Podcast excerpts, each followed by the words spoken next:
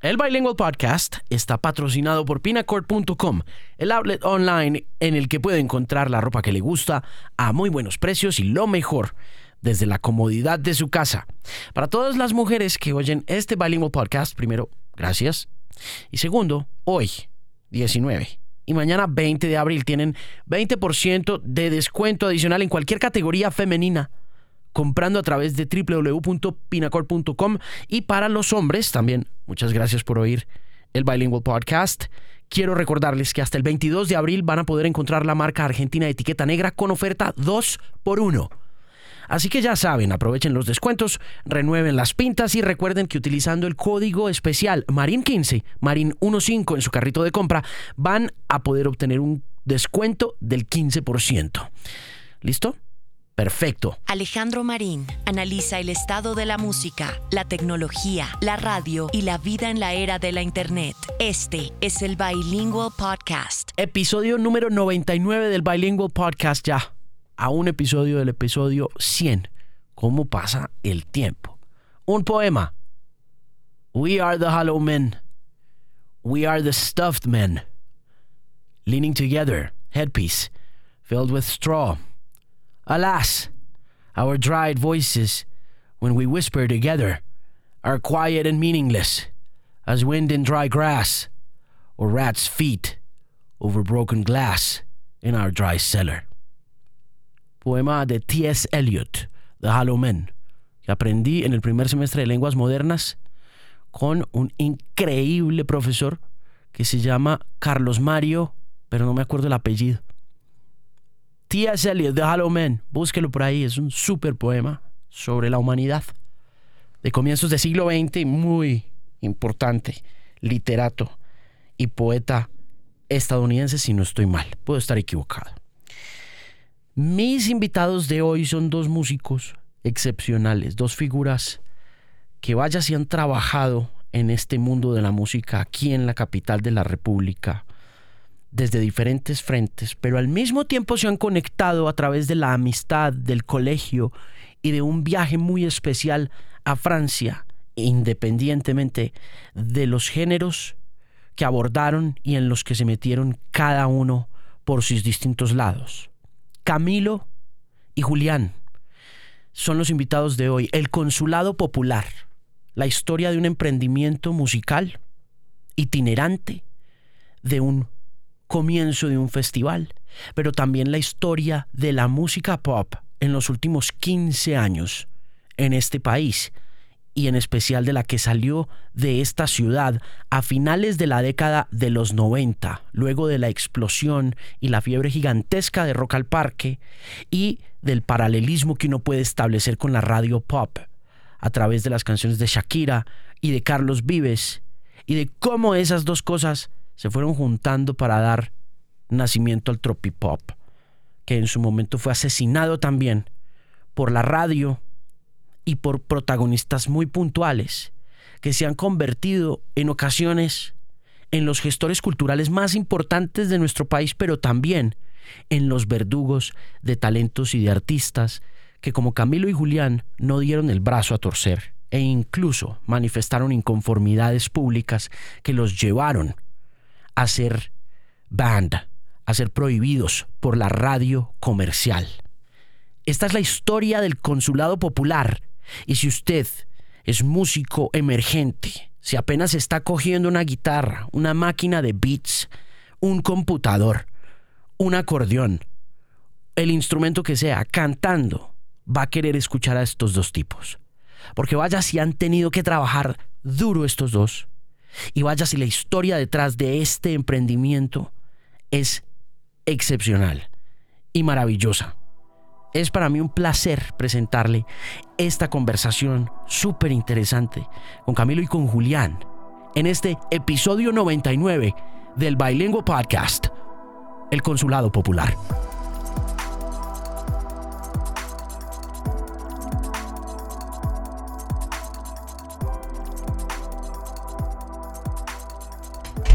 ¿Qué más? Excelente, Alejito. Muy bien, muy bien. ¿Cómo van las cosas? Cuéntenme. Pues eh, súper movidos con, con el festival que armamos nosotros mismos, que se llama el Circo del Cónsul. Ok. Estamos con eso a full. El año pasado hicimos 12 fechas y nos dimos cuenta de lo que sufre un promotor, gestor y productor de eventos porque hacemos todo en uno nosotros mismos. Pero pues la, la, mm, la experiencia sí ha sido una chimba para aprender y para darnos cuenta de, de muchas cosas que uno como banda nunca tiene ni idea que pasan y que le enseñan a uno a, a- a gestionar mejor, a moverse mejor y a desarrollarse mejor como banda. Eso, es, eso ha sido lo más chévere, el aprendizaje. ¿Ustedes qué hacen como profesión? Más allá, pues, obviamente, del ejercicio profesional de ser músicos, ¿a qué se dedican? Pues Cami y yo somos arquitectos, los dos. Nos dedicábamos a la arquitectura compartido con la música hasta hace unos tres años cuando dijimos, no, venga, ya no más. Si queremos llevar la música a algún lado importante, pues eh, dejemos la arquitectura de lado y hagámosle a esto 100% y fue lo que hicimos y desde ese momento fue que empezó la cosa a funcionar mucho, muchísimo mejor. ¿Y de dónde se conocen, Cami? Nosotros nos conocimos, tuvimos un intercambio en Francia. Vivíamos en Nantes y cuando yo me fui a vivir a Nantes llevé el acordeón, la caja y la guacharaca. ¿En qué año fue eso? Esto fue en el 2002, ¿cierto? 2002. 2002. ¿Vos, habías salido de... que- No, todavía no se había hecho sin ánimo. No, Sin Ánimo empezó en el 2006. Entonces yo llevé el acordeón para tocar parrandas, para tocar en las calles. Y Julián, que era muy rockero, llegó y me dijo, oiga, venga, enséñeme a tocar eh, la caja vallenata. Le enseñé y nos dedicamos durante un año a ir a tocar en las calles por Francia. Estuvimos tocando también en París. Eh, porque pues nosotros vivíamos en Nantes, pero nos llevaron hasta París a tocar eh, como un par de veces. Como Y- un par de veces, sí. ¿Y por qué coincidieron en Nantes? Porque está- nos, estábamos en el mismo plan ese de colombianos que se van a estudiar un año en la universidad y se llevan como a 70, 80 colombianos, los distribuyen en tres em, residencias estudiantiles diferentes y yo estábamos en la misma. ¿Era un plan o qué? ¿Era un plan educativo? Algo Era un plan educativo, sí, un plan educativo. Mejor dicho, Julián fue a aprender francés y aprendió fue a tocar vallenato en Francia. Exactamente, sí. Y yo no aprendí ni francés ni vallenato. Ni nada, sigue igual, toca igual el acordeón. Pero bueno, ¿y qué, te- qué, qué es lo más difícil de, de- de Nantes? ¿Qué es lo más difícil de Francia como inmigrante, como colombiano, como músico, como estudiante? Y para mí lo más berraco fue que la época, en esa época el euro estaba muy caro. Y, y mi papá lo que me mandaba me alcanzaba, si acaso, para mamar gallo. No para ni siquiera para comer. Por eso es que tocó ir a pedir monedas en la calle para arreglarnos el, el fin de semana. Exacto, pero lo más fácil fue, fue después con la música, todo se arregló y nos íbamos de, de gira vallenata por los bares que conocíamos del lugar. Tocábamos 15 minutos en cada lugar, monedas y así recogimos un huevo de plata y después, Pues con eso nos fuimos a Italia como una semana ahí después de vacaciones. con un parche de las monedas que recogimos allá. Y desde ahí fue que empezamos a tener una química musical brutal con Julián, a pensar en muchas cosas, porque como yo le enseñé pues varias cosas del vallenato y Julián también jalando hacia el rock, como que siempre pensamos en empezar a hacer mezclas y ver cómo podíamos fusionar. Estamos hablando del 2002 que todavía pues no habían todos estos grupos que tenemos hoy en día que fusionan pues eh, la cumbia psicodélica y todo lo que ha venido saliendo ya con desde el 2002 para acá y empezamos a darle duro al principio Julián eh, armó un grupo que se llamaba Independiente no Sí. que era como tratando de meterle como folclore electrónico era inmundo asqueroso Era inmundo. yo toqué tres veces con ellos y me salí porque qué mierda de grupo. Y, pero yo creo que si no fuera por Independiente no hubiéramos llegado a Consulado Popular, como que todo fue llevándonos a... Pero, ¿y el, y el hueco de sin ánimo? ¿Por- ¿En qué momento se abre Julián para montar Independiente y vos te quedas en sin ánimo? Pues mira, la cosa es muy sencilla. Eh, Que le montamos... dieron plata. Sí, no, no, no, y, y igual, igual no me arrepiento de nada porque creo que conocí mucho la industria con sin ánimo de lucro. Y el mismo Julián sabe que para el comienzo del Consulado Popular valió mucho la pena, muchos contactos y mucha experiencia que ya tenía claro. de la industria gracias a sin ánimo de lucro. Ese parrandero, ¿cómo nació? El parrandero muy sencillo, lo hicieron dos caleños y dos bogotanos. Y ellos me llaman a mí y me dicen, oiga, mire, tenemos una canción sin letra. Queremos que usted le vaya sacando el acordeón. Eh, le saqué el acordeón y ya cuando fui a grabar el acordeón ya le tenían la letra. ¿Qué pasó? Grabé yo esa canción. Eh, como no eran amigos míos, sino simplemente gente que me recomendaron, pues les recomendaron que me llamaran para, mm, para yo poder grabar el acordeón. Yo como que fui, grabé y me abrí y no, volví a saber nada de ellos. Hasta que un día un amigo en la universidad me dice, oiga, mire, le voy a poner la canción que está de moda en Medellín. Y me puso el parrandero. Entonces yo pensé que mi amigo sabía que yo había grabado y me estaba mamando gallo. Y yo le dije, oiga, qué buen chiste. Llamé a estos manes del parrandero y les dije, oiga, ¿qué está pasando? Y me dijeron, mire, alístese que nos vamos para la Feria de Cali, Feria de Manizales. Esta vaina se prendió, aliste todo. Yo en esa época andaba tocando con Julián en Independiente. Teníamos también el grupo Vallenato Rompe la Piñata. Que sigue hoy en día. Sigue todavía. y pues prácticamente sí, me le perdí como seis años. Pero para abrir, para abrir trocha. Y fueron seis años en los que esa canción fue en un grupito de canciones.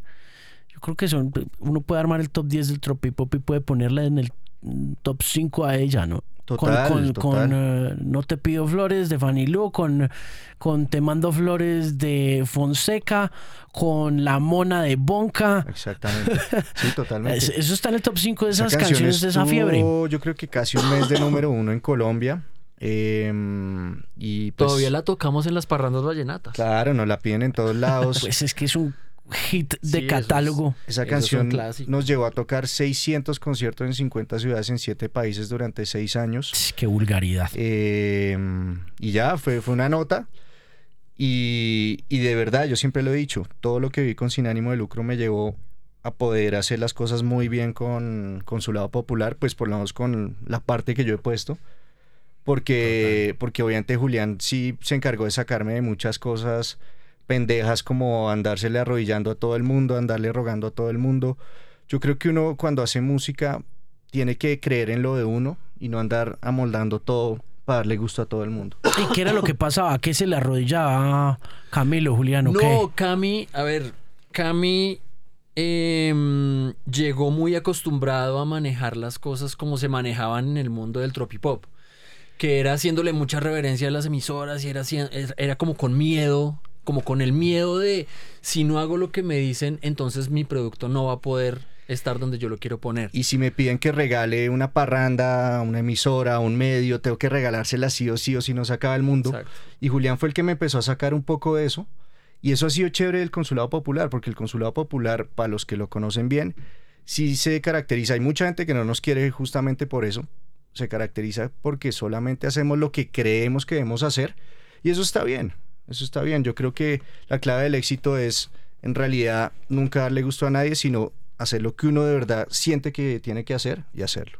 Y sin miedo, es básico el, básica la falta de miedo en el consulado popular. Nosotros no le tenemos miedo, miedo a nada, ni a ni al ridículo, ni al fracaso, ni a nada. Nosotros le hacemos como lo sentimos que lo debemos hacer y como queremos que lo, que lo, que, que expresar lo que, lo que tenemos y así nos ha funcionado muy bien. Lo hablaba con Camila Sarabia,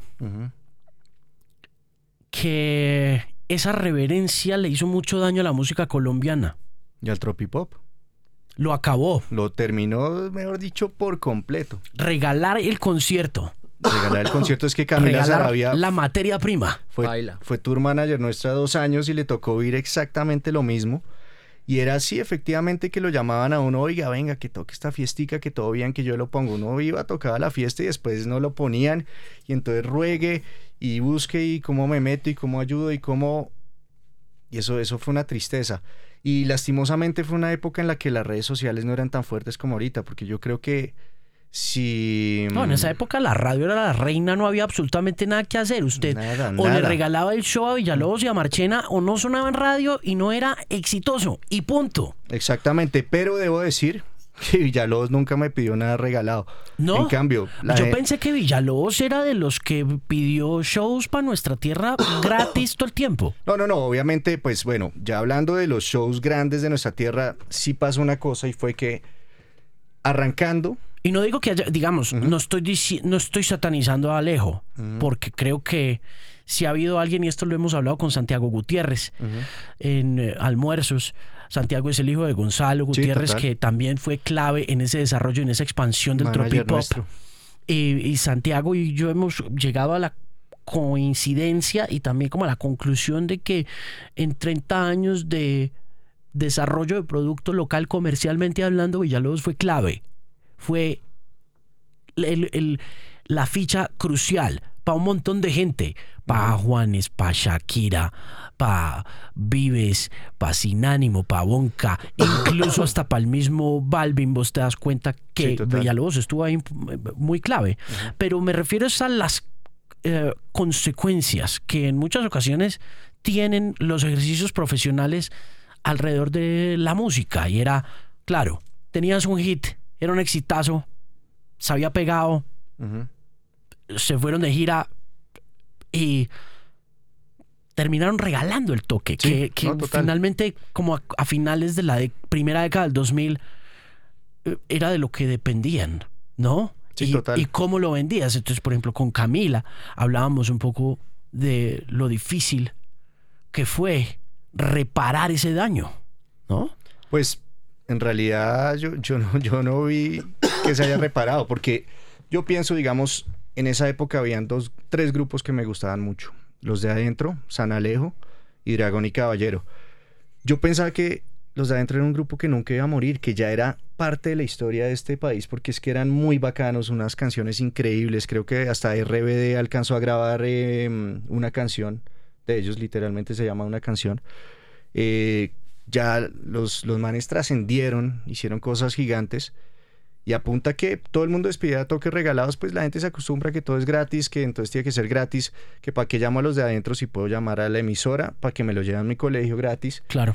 Y murieron unos grupos increíbles y unos géneros increíbles que eran realmente colombianos, porque el tropipop yo sé que tuvo mucha crítica, pero era nuestro verdadero, uno de- un género colombiano. Sí, y yo creo que también en ese tren de los shows gratis no se quedó solamente la radio. O sea, es que no fue solo la radio la que terminó moviendo los shows gratis. Yo creo que eso después pasó a las fiestas de empresas y luego pasó, no sé, a, a todo, absolutamente todos. No, Terminaron es que- regalándole el show y terminaron abaratando la música a cero. es que siempre buscaban a alguien importante en el medio que fuera el que llamara al grupo para llevarlo así fuera una fiesta de una empresa con un- una- empresas con toda la plata del mundo. Pero querían ahorrarse esos 8 o 10 millones de pesos que no estaban dispuestos a gastarse en, en la fiesta de fin de año. Pero justamente Alejo, hablando de todo esto que estamos hablando, fue que de ahí nacieron todas las ideas que traemos hoy, todo Claro. lo que les vamos a Yo, contar. yo, por eso, o sea, estoy haciendo el repaso porque me parece que la historia tiene que contarse toda. No, Total. no puede ser como simplemente el pitch de qué es el consulado, de, de, de dónde están ahora, de para dónde van, sino de dónde comenzó. Entonces, el, el redondeo es importante para mí yo creo que para la audiencia también, para el músico joven, que, que tiene que que hay un músico allá afuera, hay un artista allá afuera, hay un periodista allá afuera al que no le están pagando un peso. Es cierto. No, hay un Totalmente. personaje que está arrancando y ese man ahorita más que nunca la va a ver muy negra para poder comercializar, para poder vender. Y ustedes ya pasaron por ahí. O sea, la mierda que se tuvieron que comer ya se la comieron. Toda. Y, Sí, y- sí, y- sí. y me imagino que vienen Más que todo yo. Sobre todo sí, pero la, esa experiencia de sin ánimo para el consulado ha sido supremamente valiosa. Porque sobre todo, ¿en qué momento se acaba? ¿En qué momento te das cuenta que aquí no va a pasar ya nada más? ¿En qué momento deja la radio de parar bolas? ¿Y en qué momento te das cuenta, puta? No, la cosa es muy sencilla. Eh, Sin ánimo de lucro llegó a tener tres canciones número uno en Colombia. Eh, y era un grupo que ya, mejor dicho, iba demasiado bien, iba... Yo creo que ya estaba a punto de lograr cosas afuera, pues nosotros alcanzamos a firmar con Machete Music eh, en la época que tenían firmado a Don Omar y, y a Víctor Manuel y ya era el siguiente paso. Pero llegamos a Colombia después de hacer todas estas negociaciones en Estados Unidos y nos damos cuenta que la radio eh, empieza a armar una pelea muy fuerte Sí, la con- W, en contra del tropipop. la campaña de Julio Sánchez Cristo. Que lo que pasó es que alguien conocido de Julio Sánchez Cristo o, o el mismo Julio Sánchez le pidió a algún tropipopero algún toque gratis y alguien le dijo que no. Tengo entendido que fue Palo d'Agua, eh, que si lo hizo, me le quitó el sombrero, chévere que lo haya hecho. Y desde ahí empezó la pelea y la guerra contra el tropipop, diciendo que era el peor género, que era vacío, que no tenía nada. Em, Yo estaba en esa mesa de radio cuando eso pasó. y a mí se me hizo una tristeza porque, ¿qué pasa?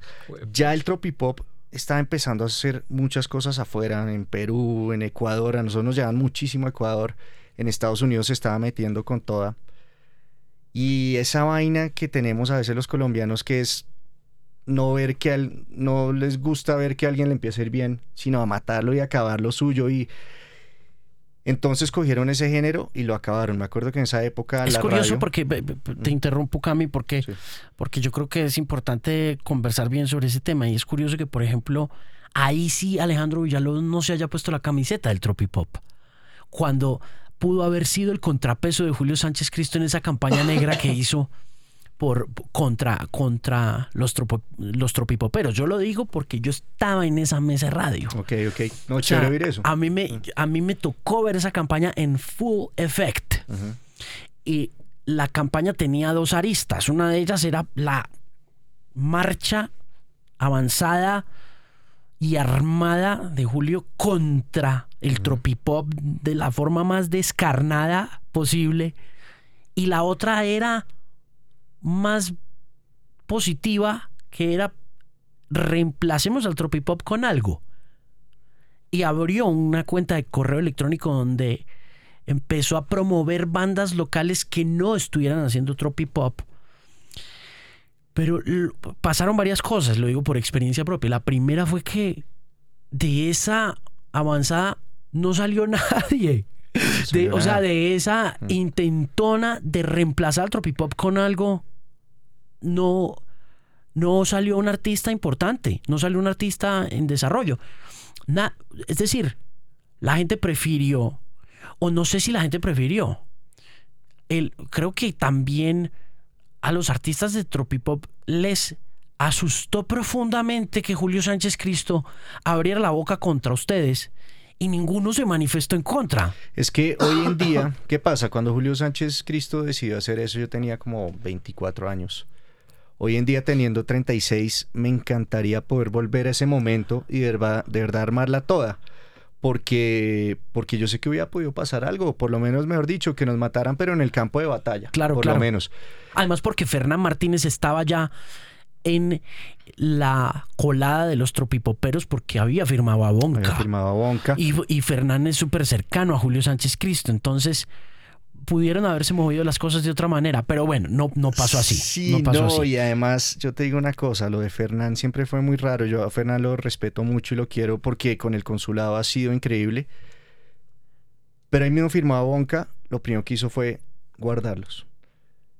Muy inteligente si lo hizo así, porque le estaban robando su protagonismo a Juanes. Claro. Mejor dicho, ahí es donde uno se da cuenta que el man, el man es muy inteligente. Estratégico, ajedrez. Obviamente, pues son, son, unas, son unas cosas que todo el mundo diría, oiga, mal hecho, pero pues eso fueron su forma de mover fichas para que no le quitaran protagonismo a su Juanes y por eso siempre Juanes, el mejor momento de Juanes fue con Fernán Martínez porque Fernán Martínez es un capo. Sí, claro, Fernán fue el que hizo muchas cosas para darle visibilidad a la carrera a la carrera de, de, de, de- de- de Juanes, aunque yo creo que la figura más importante en, las, ca- en la carrera de Juanes fue Gustavo Santaolalla. Yo creo que fue él. Bueno, pues sí. Creo que musicalmente, o sea, sin producto, pues finalmente, ¿qué? ¿Qué haces tú?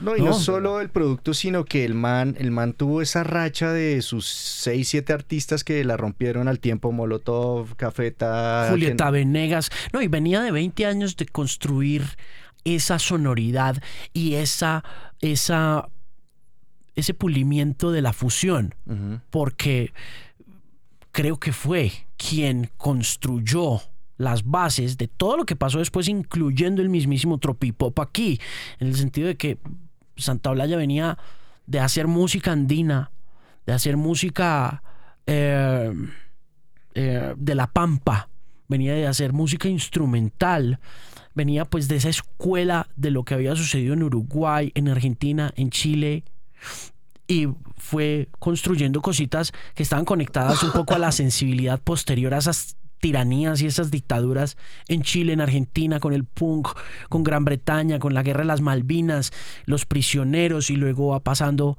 a, al punk, al rock pesado, a Molotov, a Julieta, a la oscuridad.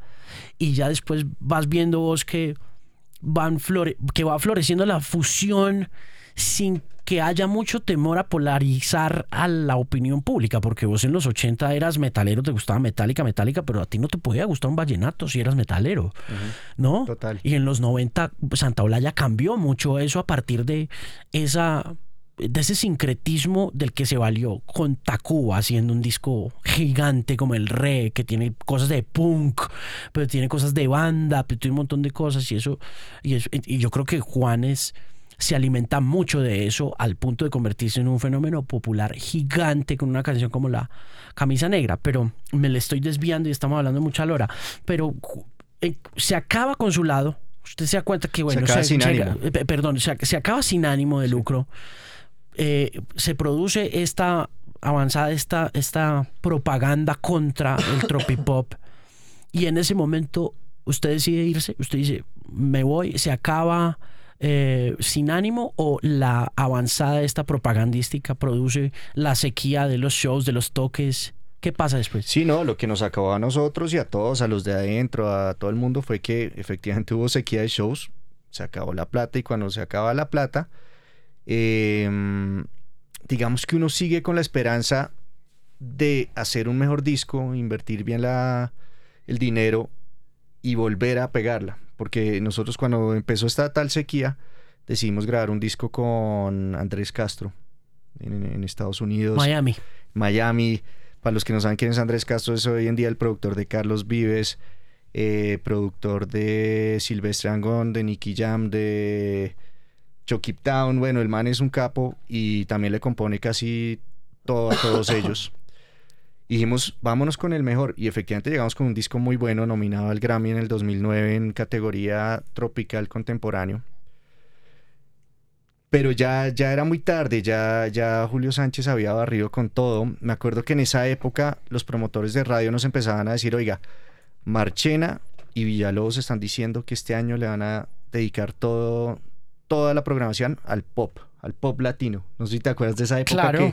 Cuando y- arrancó RBD, cuando arrancó Kudai, Sí, cuando arrancó Sin Bandera, y Rake, eso. Rake, sí, me acuerdo, por supuesto. Y yo te digo una cosa, está bien porque sí, el- ese pop eh, tuvo su vaina, pero nosotros, por lo menos como colombianos, sí necesitamos ese ritmo sabroso en las venas. También era porque, digamos que eh, estratégicamente ellos se pegaban mucho, o por lo menos en el caso de Alberto, a quien yo conozco muy de cerca, eh, a lo que estuviera pasando en MTV. ¿No? Y. MTV, y MTV se aferró con aferró alma, corazón y vida al pop latino. Y eh, ellos dijeron, bueno, y todavía había gente, o sea, Napster todavía no iba, no había florecido tanto. eh, las tecnologías, como vos decías hace un rato, no existían tan desarrolladas. Entonces estos manes se pegaron de ahí. Y por esta ráfaga de, de pop latino que también están tranquilos, sin bandera, todo ese estilo de música, yo creo que se le pavimentó la pista al reggaetón. Porque fue una época tan tranquila que cuando llegaron estos manes con el perreo intenso nadie los pudo bajar de ahí. Igual cuando ustedes estaban ya montados con el parrandero, cuando Bonca tenía la mona, cuando estaba estallado el tropipop aquí, sobre todo acá en Bogotá, como este fenómeno, así como esta fiebre poderosa, igual ya estaba la gasolina andando. Sí, la, gasolina, de ya Yankee estaba pegada. Lora, y no, y sabes que Ñejo, Ñejo y Dálmata. Ñejo y Dálmata con, y- con Pasarela y Don Omar estaba pegado. O sea, ya estaba, ya había un caminito. Y, y hubo una, una pelea contra el reggaetón también, muy parecida a la del tropipop. Y yo no sé si los manes tenían más coraje o más plata que no se la dejaron montar y, y ahí están, ahí están reinando. Sí, sí, sí, sí. Porque van ya casi para 10 años de estar ahí reinando y mucho billete y mucho difusión y lo que está pasando con J Balvin a mí se hace impresionante. Sí. Los, pues los featurings y ya Claro. hasta donde han llegado. Sí, ya es otro nivel. Exactamente. Entonces ahí se, ahí se acaba la historia de Sin Ánimo. sin ánimo de lucro. Entonces ahí se acaba. Eh, ahí Samper, que era el cantante de Sin ánimo, decide irse de solista. Entonces ahí sí yo ¿Esto cogí qué año estamos hablando? ¿2007? 2000? 2011. Ah, bueno, no, o sea que, uff, dieron la pelea. No, dimos la pelea como 3, 4 años y Hasta además final. que en, entre- en medio de la pelea hubo la nominación al Grammy que para nosotros fue como, bueno, listo, ahora sí. Eso no sirvió para nada, pero bueno, hoy en día con Julián sabemos que los Grammys igual no sirven para nada. Qué bueno que lo sepan. Sí, sí, sí. porque- Solo, solo, Sí, que, solo que en esa época no lo sabía. Pero Pensamos que eso nos iba a dar un ¿Qué buen les respiro. decían en esa época, Camilo? ¿Qué les decían con respecto a la nominación al Grammy? Porque en realidad, sobre todo al Grammy Latino, que sigue siendo una, un enigma, porque uno oye hablar a la gente sobre el Grammy Latino y bueno, una de las cosas que dicen del Grammy Latino es que puedes cobrar más el show, pero si te pones a atar cabos y darte cuenta que contra esa avalancha mediática que iba contra el tropipop no había quien peleara, pues un Grammy no iba a sumar No, mucho nada. a esa ecuación. Nosotros tenemos una historia buenísima con Sin Ánimo de Lucro y es que nos vamos al Grammy. Era una de las 14 categorías televisadas. Estábamos contra Eddie Herrera, Omar Aportondo, eh, este chico de Ricarena, no me acuerdo cómo se llamaba el cantante. ¿Quién? Eh, Quinito. No, No. man que se llamaba. Bueno, si me acuerdo ahorita les digo. Mm, y llegamos a Bogotá después de todo lo de los Grammys, pues no ganamos. Pero, pero se le hizo mucha bulla. Y lo primero, el primer show que nos salió fue que teníamos que hacer un promocional con la Mega. Nos llevaron al Salitre Mágico, nos pusieron unas estivas, dos micrófonos Y prácticamente nos dijeron lo que nos decía nuestro promotor, ladren, ladren, hijo de putas. Entonces, ahí fue, en verdad, ahí fue cuando yo dije, este Grammy no sirvió para nada. Y en verdad ahora sí que vamos de salida, porque en verdad, mejor dicho, cero respeto contra algo que yo consideraba que era importante, que había pasado.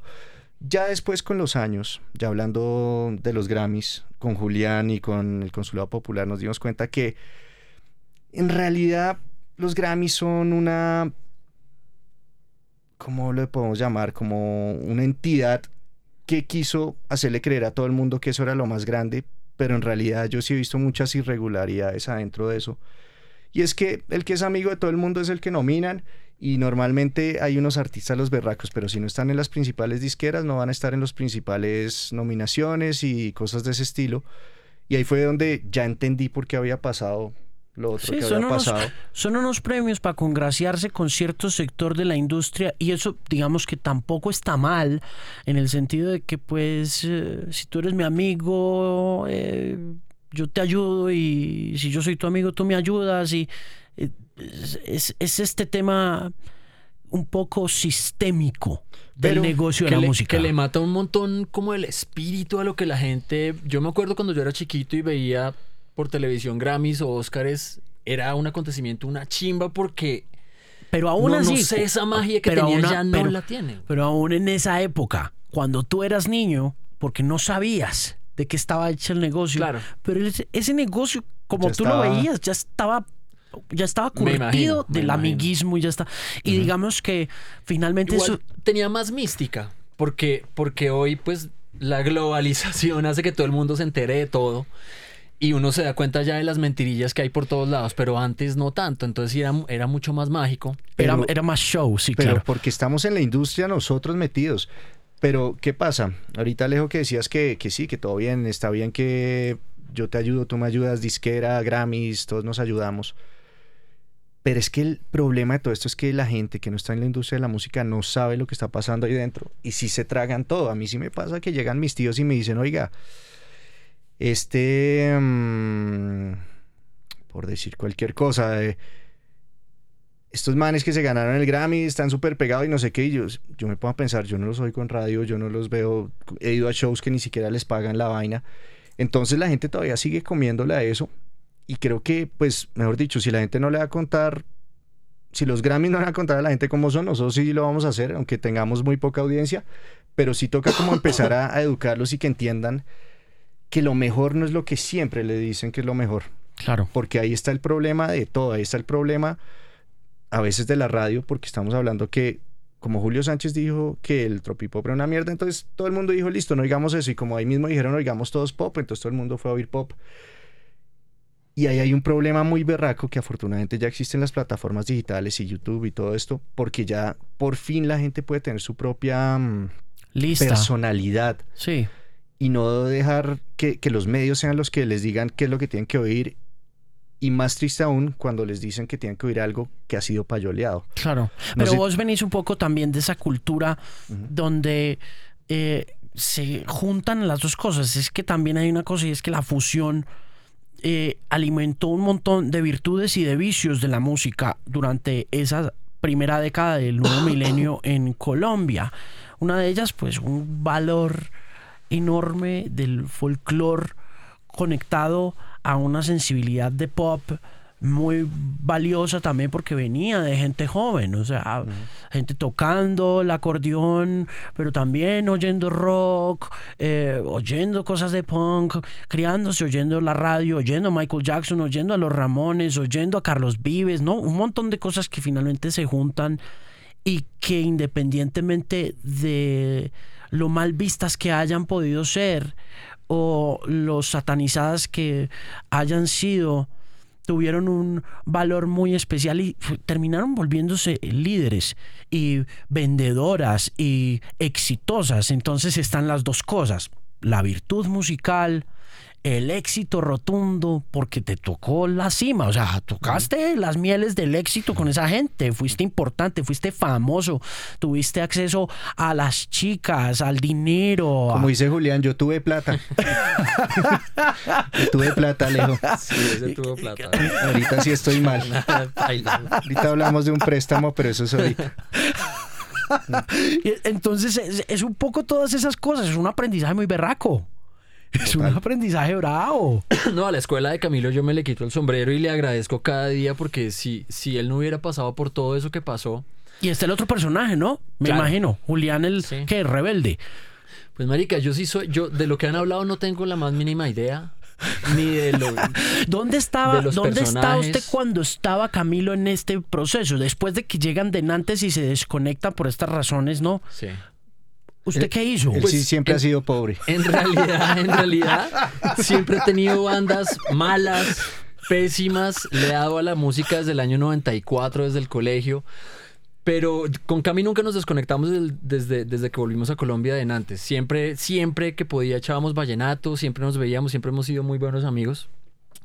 Pero lo interesante es lo que pasaba antes de eso. Yo, yo era de la movida de ir a conciertos en la 116, a ir a ver La a Calleja. Dodge, a la calleja también, que fue después de la 116. Boca abajo, eh, todas esas bandas. No es no.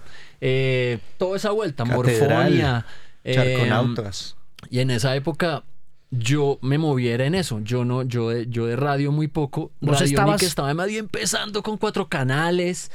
Claro, eso era Em, radiodifusora en esa época. Sí, sí, sí, sí, sí, la radiodifusora. Entonces yo andaba por otro lado totalmente distinto. Antes de llegar a antes, pues yo era mm, generación noventera de, de Radiohead, Nine Inch Nails, Primus, eh, todo el movimiento de Seattle, todo el, todo el, el punk que alcanzó a ver con NoFX y con em, Sí, hardcore, todo, ese rollo. Korn, todo lo noventero. Electrónico y, y hardcoreero y rockero y... Que de todas maneras también estuvo, también estuvo muy de moda. Mucho, mucho. En, en, en, en mi colegio era, era la movida de Pixies para arriba y, y era así mi, pues como mi parche de gente. Y seguí en la misma movida. Pues cuando llegó también toda esa electrónica de Chemical Brothers, llegó también, eh, me acuerdo de Goldie, había otro man, y me acuerdo de Drum and bass, tricky, todo el drum and bass, tricky, todas esas vainas. el trip hop, Massive Attack, todo, toda la onda sí, claro, Se- Prodigy. Se, deshizo mi banda de colegio y yo lo que hice fue comprar máquinas para hacer música electrónica con la esperanza de después reemplazarla con instrumentos reales y poder tener una banda de rock. Y esas máquinas fueron, fueron las que me llevé antes y yo tenía en mi, en mi cuarto de, de residencia un teclado, un sampler, em, un secuenciador, un mixer y unos audífonos. Y ahí fue que conocí a Cami, apenas lo conocí, archivé esa mierda y me puse fue a hacer vallenato, pero todo ese background es el que se, se, se mezcla con el de Cami y, y formó lo que se llama hoy en día el Consulado Popular. Y volvemos al tema. Los dos vienen no solo, o sea, vienen de culturas musicales muy legítimas. E independientemente de lo legítimas, pues es- esas culturas hicieron mucho billete, Julián. Claro. Nine Inch Nails hizo mucha plata en los Claro. 90, los Deftones hicieron plata, Massive Attack hizo...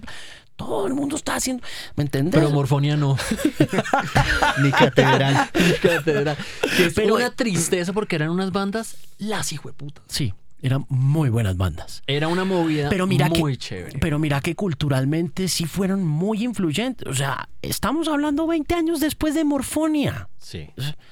Todavía, y no sé si el valor que le puedas poner a Morfonia, que le puedas poner a ese movimiento de la 116, al movimiento de la calleja, se, se, se puede equiparar con una cifra ni con eh, un número uno en radio. Creo que lo que hizo esa escena capitalina por la música colombiana fue también Muy cerdo. muy grande. Muy cerdo. Pues el mismo Simón Mejía era de los charconautas. Claro, yo me acuerdo viendo a Simón en un show de charconautas abriéndole a Superlito en Villamaría en Manizales en el 99. Eso es, eso es historia patria ruda. Sí, dicho, ese man sí, se- sí se la merecía. Claro, claro, no, Simón, Simón, yo no lo conozco como persona, sé quién es pues, pues por Bomba Estéreo, pero alguna vez viendo algún documental de Rock al Parque, vi, claro, este huevón era el de los charconautos y uno dice, uy, marica, la gente lleva dándole a esta cosa tiempo y lo que tienen no es no es gratis, no no no es gratis. Sí, esto no pasó de la Bomba No, Estéreo no, no, no. no pasó de la noche a la mañana como mucha gente cree. No, no, no, no, no.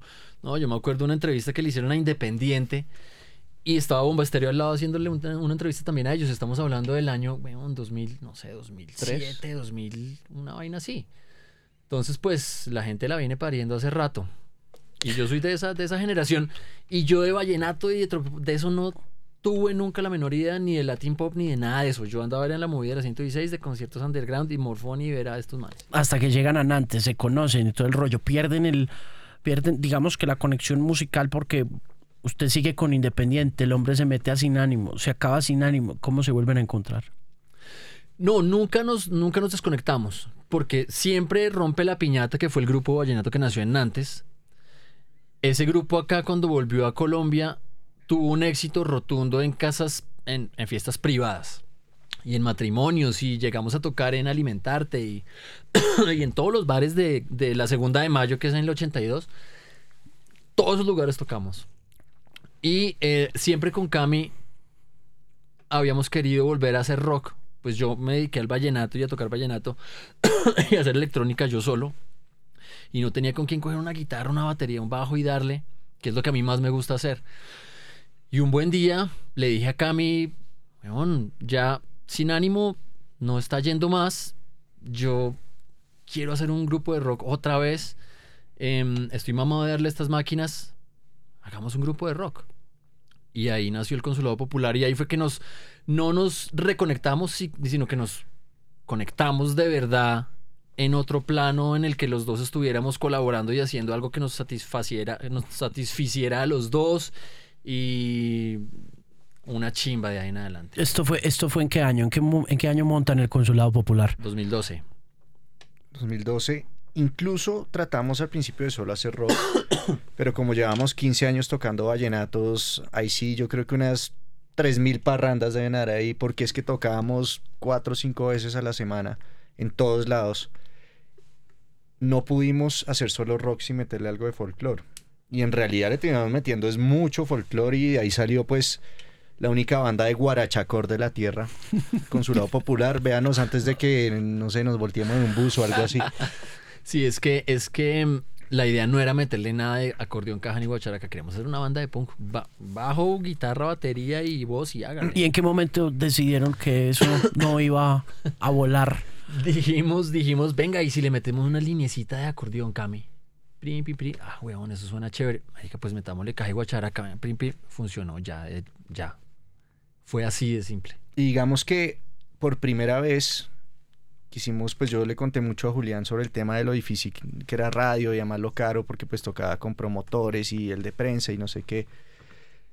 Entonces fue donde decidimos hacer un video de 50 mil pesos que Julián se disfrazó de un pollo, yo de un panda, salimos por toda la ciudad a robarnos cosas, a mamarle gallo a la gente, muy, muy no me lo cambie.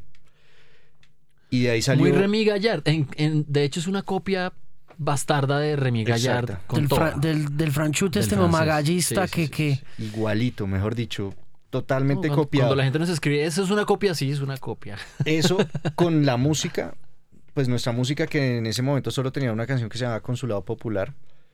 Y me acuerdo que funcionó. Ya por primera vez sentimos que la radio no era todo, sino en verdad la gente lo empezó a ver. ¿Qué, qué, qué empezó a funcionar? eh, que el, El video, video. estuviera en YouTube. Me acuerdo que la primera llamada que recibí como a los 15 días de lanzarlo fue el Rolo de Shock. Él trabajaba en Shock en esa época. Alarcón, Antonio Alarcón. Antonio Alarcón. Y él me dijo, oiga, venga, usted publicó eso, pero yo no sé quién es ese grupo, porque como éramos disfrazados, hicimos ahí la Punk durante 15 minutos.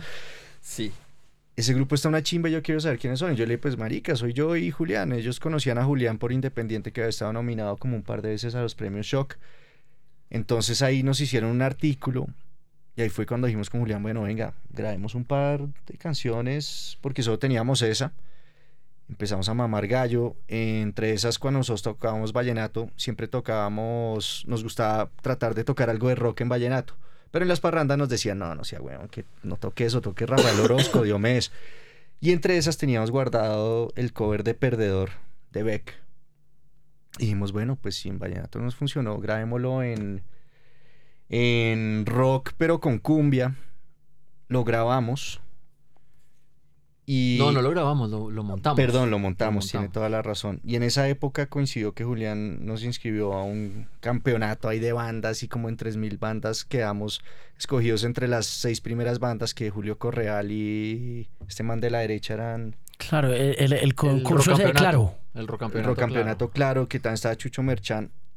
Y ahí tuvimos la oportunidad de tocar en una tarima. La primera vez que el Consulado Popular se montó en una tarima fue con Nepentes, Doctor Crápula. Y la segunda vez con Café Tacuba, porque en realidad nos fue muy bien. Yo, sobre todo a Julio Correal, yo sé que le gustó mucho, mucho esa fusión. Y como teníamos que tocar varias canciones, pues para mostrar la vaina, tocamos esa de Perdedor. Y Tato Cepeda estaba en ese... Tato Cepeda era el director de Radioactiva en esa época.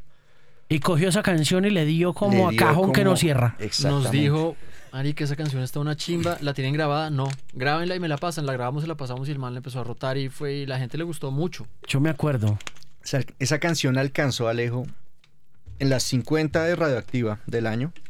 De primero me acuerdo que quedó Radioactive de Imagine Dragons. Imagine Dragons, Dragons. Y de segundo la nuestra. Entonces pues nosotros quedamos muy contentos porque mal o bien éramos la canción número uno nacional de la emisora. Mm, y pues la verdad nos, nos puso en la... En el mapa. De ahí fue que tocamos en Rock al Parque, de ahí fue que tocamos en Stereo Picnic, en el Vive Latino. Obviamente todo esto también se le debe a Julio Correal que nos metió la ficha con toda. Es el, es el papá de este proyecto El con toda padrino, y sí. siempre lo será. Eh, ¿Por qué le creyó tanto Julio el tema? Creo que todo, todo lo hicimos como lo teníamos que hacer. Cami y yo, lo primero que, que- que tenemos en la lista de, de prioridades es mover la banda de una manera absolutamente eh, libre y sin ningún tapujo de nada. Y lo que nos cueste, lo hacemos. Entonces, hicimos un, un sencillo que se llamaba El Calcencillo.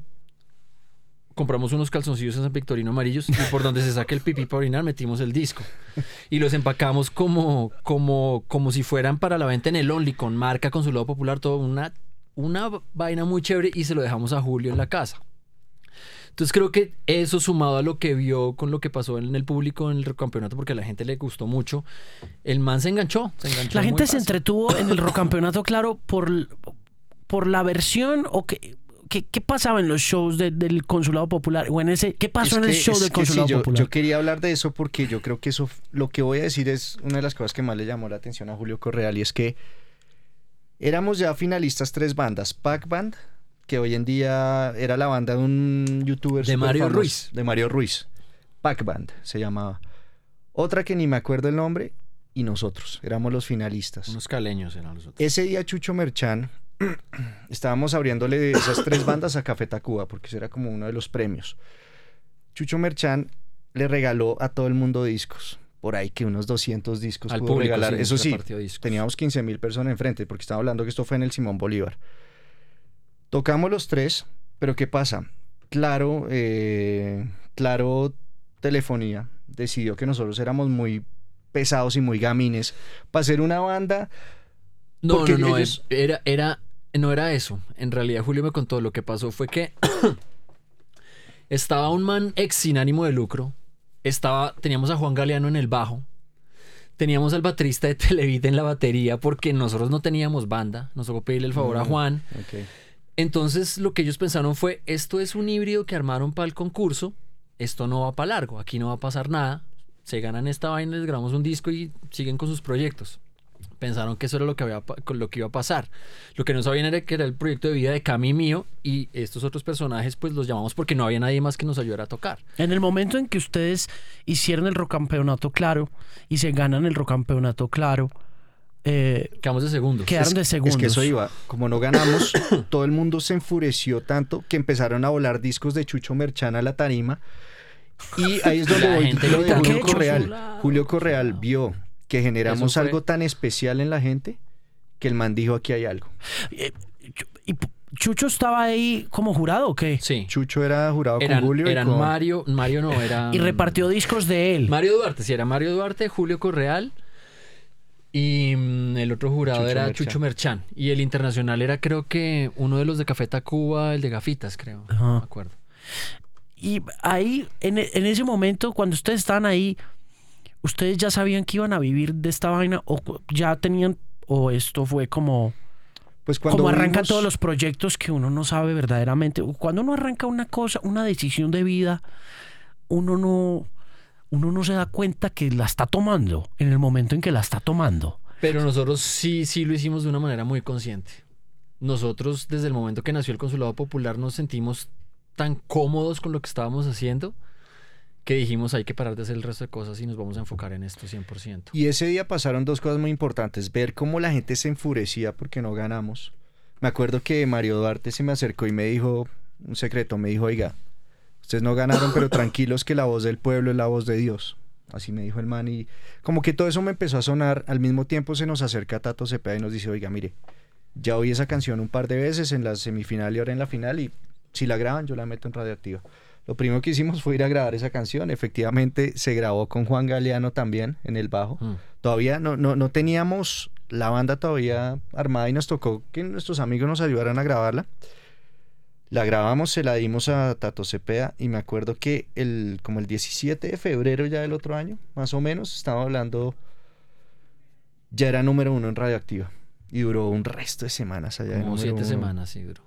Y, y de ahí entonces pues nos dieron espacio para meter la segunda canción que fue Vas a caer, que también fue número uno. Y pues fue un impulso chévere. ¿Qué porque- pasó ahí? Des- luego de ese impulso, ¿qué, ¿qué cosas empezaron a pasar? Entonces, como les decía, Vive Latino, Stereo Picnic, eh, Rock al Parque, estuvimos tocando en Joten Paraíso, eh, nos llevaron a muchos festivales por, por el país, el Rock al Río en Río Negro, estuvimos haciendo todo eso. Me acuerdo que nosotros, como están pasando tantas cosas chéveres, decidimos contratar un jefe de prensa. Y nos fue tan mal con el jefe de prensa que no nos entendía lo que nosotros queríamos porque nosotros no queríamos ser otra vez manejados como sin ánimo de lucro que nos tocó como a los ocho días decirle que, que no más. Y ahí fue donde Julián dijo, venga, no nos gastemos la plata en maricadas, sino de verdad hagamos algo chévere. Y decidió que teníamos que comprar un Renault 4 totalmente blanco y ese Renault 4 llevarlo a todos los eventos, a todos los lugares y que todo el mundo lo firmara. Y de verdad que fue increíble porque nos dieron página entera en El Tiempo, página entera en Publimetro. eh, Se volvió un integrante de la banda el, el- el carrito. el man empezó a dar lora de una forma que ningún jefe de prensa había logrado hacerlo. Y ahí es donde dijimos, oiga, ¿para qué nos vamos a gastar plata en gente que nos ayude si nosotros podemos salir con ideas que de pronto pueden hacer más y, y además son innovadoras, son nuevas? Entonces de, mm, de ahí empezaron a salir muchas ideas, como digamos, somos la única banda de rock que vende papel higiénico eh, y no lo compraban.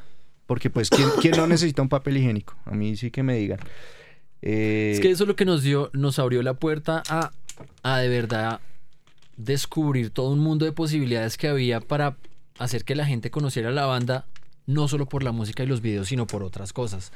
El Renault 4 ayudó un montón, todavía lo tenemos y lo llevamos a cada fecha del festival. es Le más, hemos metido a Stereo Picnic tres veces y sin permiso. sin permiso. Por- ¿cómo, ¿Cómo hicieron para meterlo sin permiso? Pues es que nosotros nunca llamamos a nadie, sino que siempre que llegamos, los de la entrada dicen, sí, es centro del año pasado.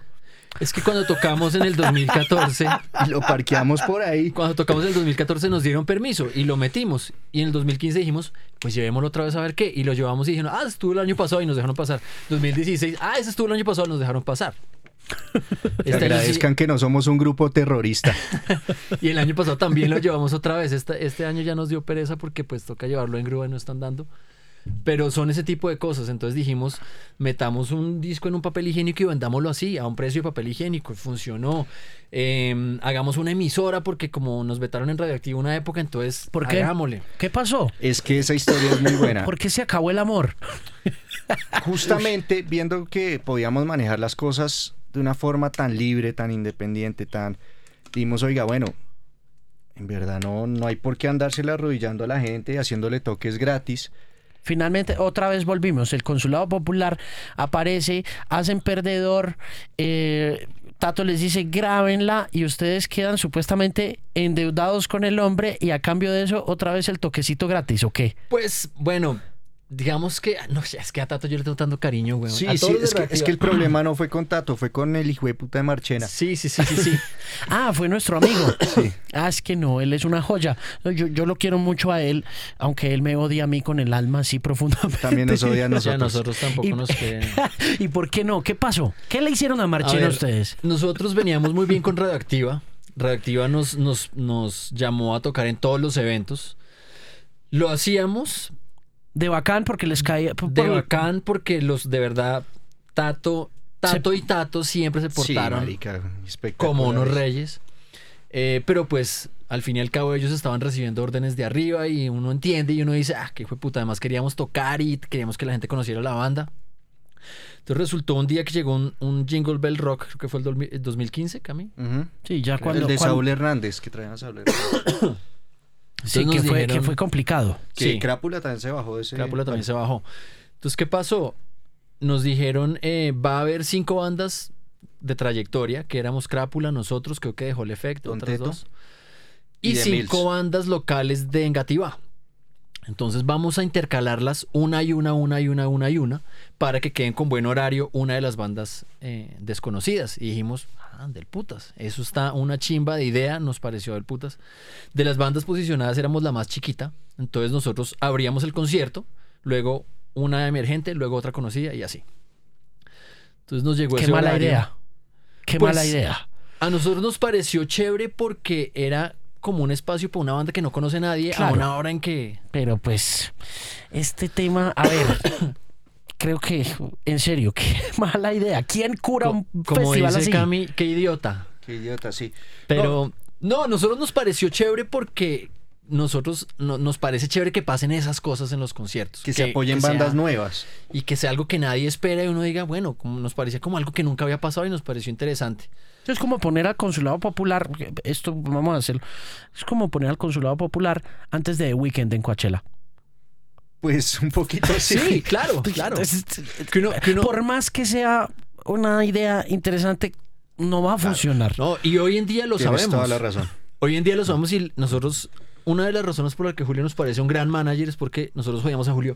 Julio, métanos a Rock al Parque horario estelar, a cerrar el domingo. era- Y Julio lo primero que nos decía era, espere, todavía no. Y hoy nos damos cuenta por qué no. Porque la banda no estaba preparada, no tenía el, el reconocimiento, no tenía la trayectoria, no tenía la cancha, no tenía muchas cosas que hacen falta para uno meterse en un horario estelar en una tarima grande. Eso se le tiene, pero se le demora. Exacto.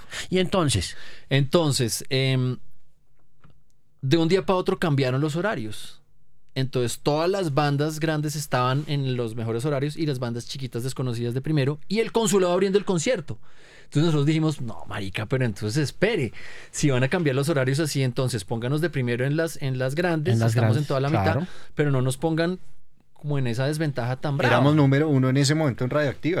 Los manes sí dijeron, listo, poner al consulado para que jalen a todo el mundo. El resto de las bandas nuevas tienen ahí su público y ya las de más trayectoria que sí gocen y dijimos, no, todos, todos tenemos que tener el mismo trato. Exacto, entonces, ¿qué es lo que pasa? Que nosotros en esa época no teníamos nadie que jodiera por nosotros, pero las bandas grandes sí. Seguramente los managers dijeron, no, venga, pongamos las bandas acá, pero como un consulado no tenía nadie, un doliente, entonces esos manes dejémoslos ahí.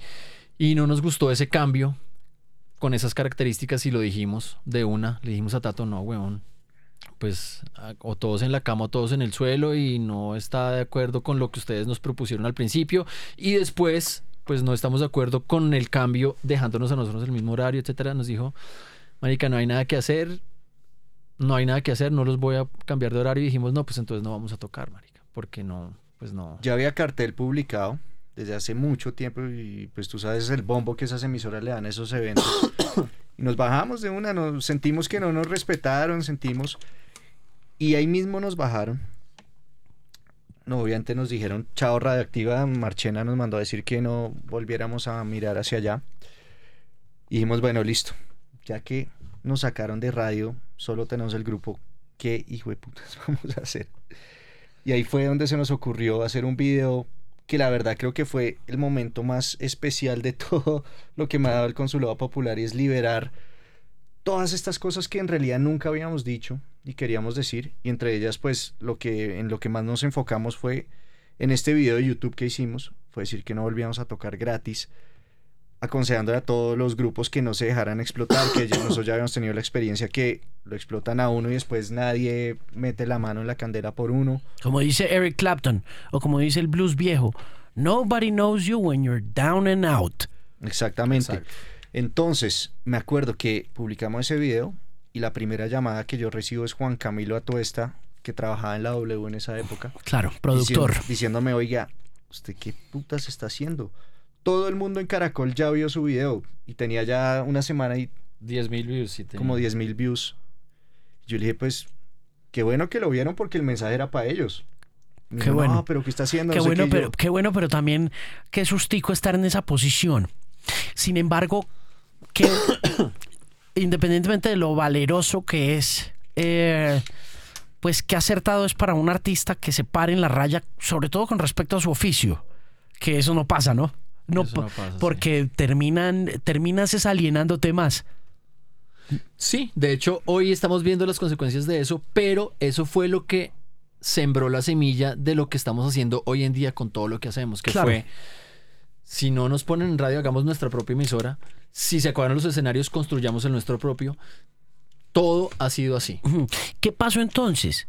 Eh, llama tú a esta. eh, Obvio, cuando uno recibe una llamada de esas, a uno le da como una cosita en el pecho, ¿no? Y me dio sustico y además que yo todavía Cuando tenía dicen mi... en Caracol están hablando mal de ti, uno siente como si en serio lo fueran a.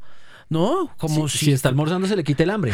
Sí, o sea, en serio no, no es chévere sentirse intimidado por, por esos personajes, porque en serio eh, empieza en este país tan violento, tan difícil, cuando recibes una llamada de una gran corporación como esas y de alguien que es como medio cercano o que conoces, te sientes amenazado, ¿no? Pues digamos que afortunadamente tenía a Julián todo el tiempo ahí aconsejándome porque yo sí me cagué el susto. Yo dije, Obvio. ¿qué carajos fue Y- lo que hicimos? ¿Qué, qué dijo Julián? Yo lo que le digo es, Cuando pasó eso, cuando pasó, cuando Camilo recibe la llamada, tú estás. Pues- What's your take?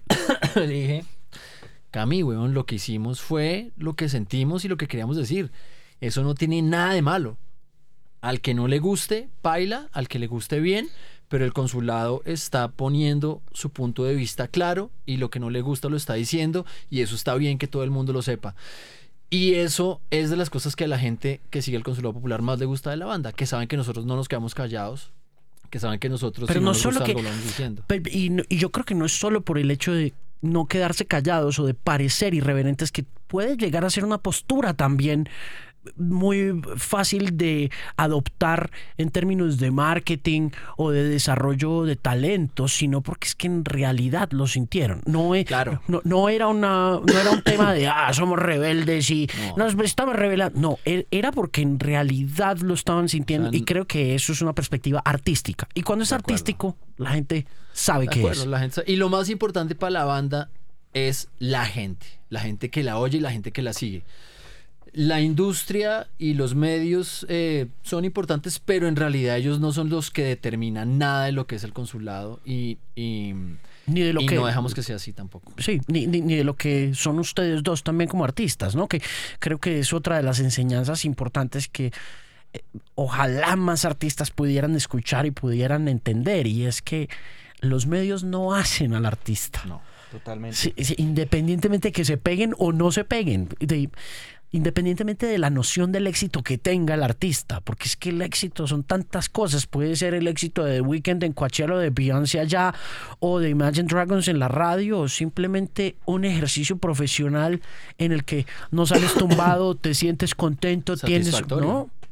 Hay un, hay un dato curioso de todo esto, o bueno, una, una historia ahí chistosa que nos pasó, y es que con el tiempo después alguien de Radioactiva nos contó que las bandas colombianas llamaban a Radioactiva a decir que, a preguntarles, oye, ¿ustedes vieron el video del Consulado Popular? Sí, sí lo vimos. Nosotros no tenemos nada que ver con ellos. Y yo decía, Qué tristeza. ¿por qué una banda llama a decir eso? Si obviamente ellos no hicieron el video, es como si tuvieran rabo de paja, como si ellos pensaran como nosotros, pero llamaban a Radioactiva las bandas a decir, oiga, nosotros no tenemos nada que ver con ese video del consulado, que fue chistoso. Pero como les decía ahorita, ese video sin joder, a mí me, mejor dicho, fue Lo el liberó. comienzo, me liberó totalmente porque fue el comienzo de verdad sentarme con Julián y decir, bueno, ¿por qué no intentamos una vez en la vida ver qué pasa si que una banda que no tiene apoyo de radio ni de los medios ni de nada, sola, inventándose cosas chéveres, puede salir adelante? ¿Y qué fue lo que se, qué se les ocurrió en ese momento? Cuando, cuando se dan cuenta que el tema de la radio no duró por X o Y razón, ¿qué, qué emprenden? Pues a ver, se nos ocurrieron varias cosas. Eh, una de esas fue que nosotros eh, hicimos una emisora digital. Eh, tenía aplicación, tenía todo eso. eh, y empezamos a meter, a hacer como una... mm, en meter la se- mejor música. sí, hicimos una, una emisora que expresara lo que nos gusta acá a mí y a mí. Que es por ende lo que hacemos con el consulado, que es revolver lo que sea con lo que sea sin miedo. Entonces, en esa emisora sonaba Diomedes Díaz y después sonaba Rage Against the Machine y después sonaba Camilo Sesto y después sonaba Café Tacuba y después sonaba una banda nacional que nadie conoce y así. Una candela para millennials. Exactamente. Era, era dicho. una emisora absolutamente impredecible. Y digamos que cualquiera puede estar diciendo, oiga, pero qué idiotas, pensaron que iban a pegar la emisora así como así. No, obviamente quisimos hacer eso. Quisimos montar un web show que la verdad nos fue muy bien. Hicimos 36 emisiones de ese web show increíble. con- YouTube, eh, por YouTube, invitados, todo tipo de invitados. eh, hasta el burro Mocho estuvo tocando allá en vivo. Nos iba- Entrevistábamos bandas, poníamos contenido nuestro hecho, chistes, memes, contenido de YouTube, hacíamos entrevistas, hacíamos de todo. ¿cuánto duraba cada programa? Inicialmente dos horas. Se nos conectaban como 100 personas más o menos. 100 que no personas estaba- por emisión. Sí, Sí. no estaba mal. Y, es, y quedaba después colgado en la página, ¿ok? Sí. En el canal de YouTube. Todavía lo Sí. pueden ver. Si ponen Radio Consulado Popular en vivo en YouTube, Hay pueden ver los capítulos. ¿Ese, ese es el canal oficial? Eh, ¿O tenían, o, o Consulado tiene un canal oficial de YouTube aparte? No, todo por el mismo. Todo por el canal oficial que se llama Consulado Popular. Se llama Consulado Popular. Exactamente. ¿Qué pasa? Obviamente sabíamos que estos web show, el web show y la emisora no se iban a pegar de la nada. Entonces ahí fue donde sí hicimos lo, lo que de verdad iba a enlazar todo y es construir nuestro propio carro tarima que es manejado por nosotros mismos, diseñado por nosotros mismos en compañía con Rafa Bonilla, que es un gran amigo de la banda, que pues es- él hace furgones, además de hacer música. Sí. Y quisimos hacer este festival porque decidimos que, número uno, íbamos a girar nosotros totalmente independiente, mejor dicho, si la gente no nos iba a contratar a nosotros, nosotros íbamos a hacer un festival para contratarnos a nosotros mismos, llevarnos por todo el país, pero yendo por todo el país, a cada lugar que llegábamos, íbamos a montar tres o cuatro bandas locales para que cada ciudad, municipio nos apoye, pero nosotros también llegar a apoyarlos a ellos. Pues fue, eso fue, a- eso fue posterior. Digamos que nosotros sí al principio no vamos a decir mentiras, fuimos egoístas y dijimos vamos a armarnos un escenario móvil nuestro para ir a llevarle a la gente el show en vivo del Consuelo Popular a donde podamos llegar en el país. Se fueron de vodevil. Nos fuimos así Se fueron itinerantes. Y además pasa una cosa, no lo hicimos como diciendo, como ilusos, sino que en verdad, desde que nos sacaron de radio, mucha gente nos escribía a todo el país diciendo, oiga, ¿Qué pasó? nos encanta la banda, de verdad que es de una chimba, pero ya no suenan en radio, entonces no sabemos cómo, dónde verlos ni nada de eso. ¿Dónde empezaron? Empezamos con la idea en el 2015. haciendo renders, diseñando, cotizando y tratamos de vender la idea del escenario móvil y el festival que nació después. Pues, o sea, dijimos, si vamos a tener una tarima móvil, pues montemos más bandas y hacemos un, un festival y llevemos el Renault 4 y llevemos unas carpas y tal. ¿Y se fueron, buscaron marcas? Buscamos marcas pensando que nos iban a, a- a- decir, Que iban a listo, copiar. está una chimba, toma el billete y hágalo. Eso no pasó, duramos un año y medio dándole a eso y no pasó. Entonces dijimos, no, vamos a tener que conseguir plata como sea, armarlo nosotros y ya decirle a la gente, este es el producto que vamos a hacer. Y ahí fue donde lo pudimos vender. ¿Cómo, cómo levantaron la plata? Eso fue em, básicamente con, con los renders. em, nos metimos a la, a la Cámara de Comercio unos cursos de emprendimiento artístico y no sé qué, No le Por todo esos que lados. funcionaron muy bien, porque en plenos cursos fue que pudimos estructurar el proyecto de una manera que lo pudiéramos vender y mostrar a la gente que nos pudiera dar la plata. Y así, así fue, así fue en pleno curso. ¿Cuánto tiempo estuvieron en los cursos de la Cámara de Comercio? Seis meses. Seis meses. ¿Cuántos Es- cursos hicieron? Uno. Es que, es que Alejo, yo le decía una cosa. Nosotros estábamos vendiendo el proyecto, la primera reunión que tuvimos con Bavaria, lo estábamos vendiendo a un precio y después en la Cámara de Comercio nos dimos cuenta que era más costoso lo que nos costaba hacer la fecha que a lo que se lo vendíamos a Bavaria. Mejor dicho, nos íbamos a pegar una quebrada a la berraca. Entonces, sí nos sirvieron los cursos porque nos pusieron unos manes muy tesos de la Javeriana y de los Andes. ¿Cómo se llamaba el curso? ¿Se acuerdan? Eh, Ay, no me acuerdo, era, era de Industrias Creativas y Adriana, Adri Padilla Adriana fue la Padilla. que nos, nos dijo, marica, ustedes tienen que hacer ese curso, tienen que hacerlo más, si van a hacer el festival, tienen que hacerlo, tenía toda la... Unos razón. manes muy tesos de modelos de negocios nos ayudaron a organizar todo y lo más chévere es que nos dejaron trabajar todo el tiempo sobre nuestro proyecto, no nos pusieron a, traba- a trabajar sobre una empresa de arequipes ni nada de eso, sino nos dijeron hágale sobre lo suyo, entonces los números quedaron divinos, perfectos, aprendimos ¿Y montaron ahí empresa y todo el tema? ¿O, Sí. o- Montamos o eso, empresa. o sea, eso estaba, no estaba constituido antes. No. Fue- es cuando Adri Padilla les dice, hagan este curso que dicen, oiga, hay que hacerle nita a esto. ¿To- ¿Todo ese rollo o no? Sí. Y sí, sirvió, sí. sirvió un Sirvió. resto. En realidad, Adri me perdonará si oye esto, pero dijimos, marica, saquémonos a Adri de encima con esa lora que vayamos a hacer los cursos y hagámoslos. Y hoy en día le decimos, Adri, marica, gracias por hacernos hacer los cursos. Nos constituimos, aprendimos a hacer los números, aprendimos a hacer la proyección, aprendimos a, sa- a- a un montón de cosas que no sabíamos. ¿Qué pasa después de los cursos? Acaban el curso, hacen toda la vuelta y ¿qué? ¿Qué y sucede entonces, ahí? em, un amigo nuestro, em, Gerardo, em, nos dijo, me gusta el proyecto, yo les voy a ayudar a sacar el préstamo porque mi papá no me iba a ayudar, mi mamá tampoco, porque pues no hay cómo, los de Cami tampoco, un vago toda la vida, un vago toda la vida. Mm. Nos dicen que le va a sacar yo a usted un préstamo por 400 millones de pesos para que monte su, su, su juguete. Gerardo creyó en nosotros, lo hizo. Igual mi mamá me prestó plata, yo vendí mi carro, me fui a vivir a la casa de mi mamá también. Cami pidió plata, todos pedimos plata y lo compramos, lo hicimos y lo tuvimos listo, me acuerdo, un día antes de la cumbre de los Premios Nobel de Paz y nos invitaron a lanzar la gira en la cumbre de los Premios Nobel de Paz y ahí empezó todo. Entonces, ¿Quién los invitó? em, Adri, la y Cámara de Comercio. Y la Consejería Y de la los Derechos. Humanos eh, de, de la presidencia De de, la presidencia, sí.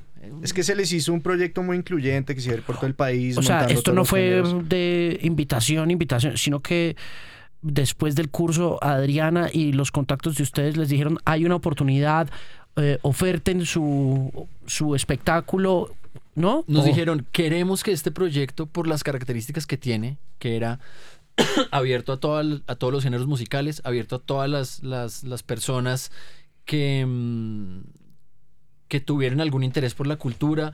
O sea, básicamente es un proyecto que une a la gente a través de la música y la cultura, porque está abierto no solo a cualquier género musical, sino cualquier género artístico que quepa en esa tarima o abajo.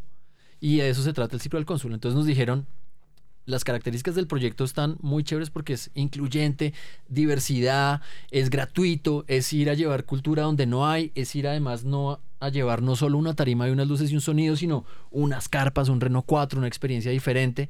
Nos dijeron, los queremos invitar a que hagan el lanzamiento de la gira en la Cumbre de los Premios Nobel de Paz. Este fue el lanzamiento de la gira. Y la gira se lanza aquí en este evento. ¿Y para dónde echa el reno después? Entonces se lanza en la cumbre y la primera fecha que conseguimos fue en el Minuto de Dios, ahí en la plazoleta afuera de la universidad. Eh, fue una nota. ¿Cómo la levantaron? ¿Cómo? Fue tremendo. Fuimos eh, ya teniendo el producto, ya teniendo el camión, ya teniendo fotos y la, una de las carpas armadas ya es diferente. Ya uno va a una alcaldía y les dice, mire, este es el, el- Sí, ya el tienes- camión tarima. ya tienes la- la vaina. Nos, nos está apoyando la Consejería de los Derechos Humanos de la Presidencia.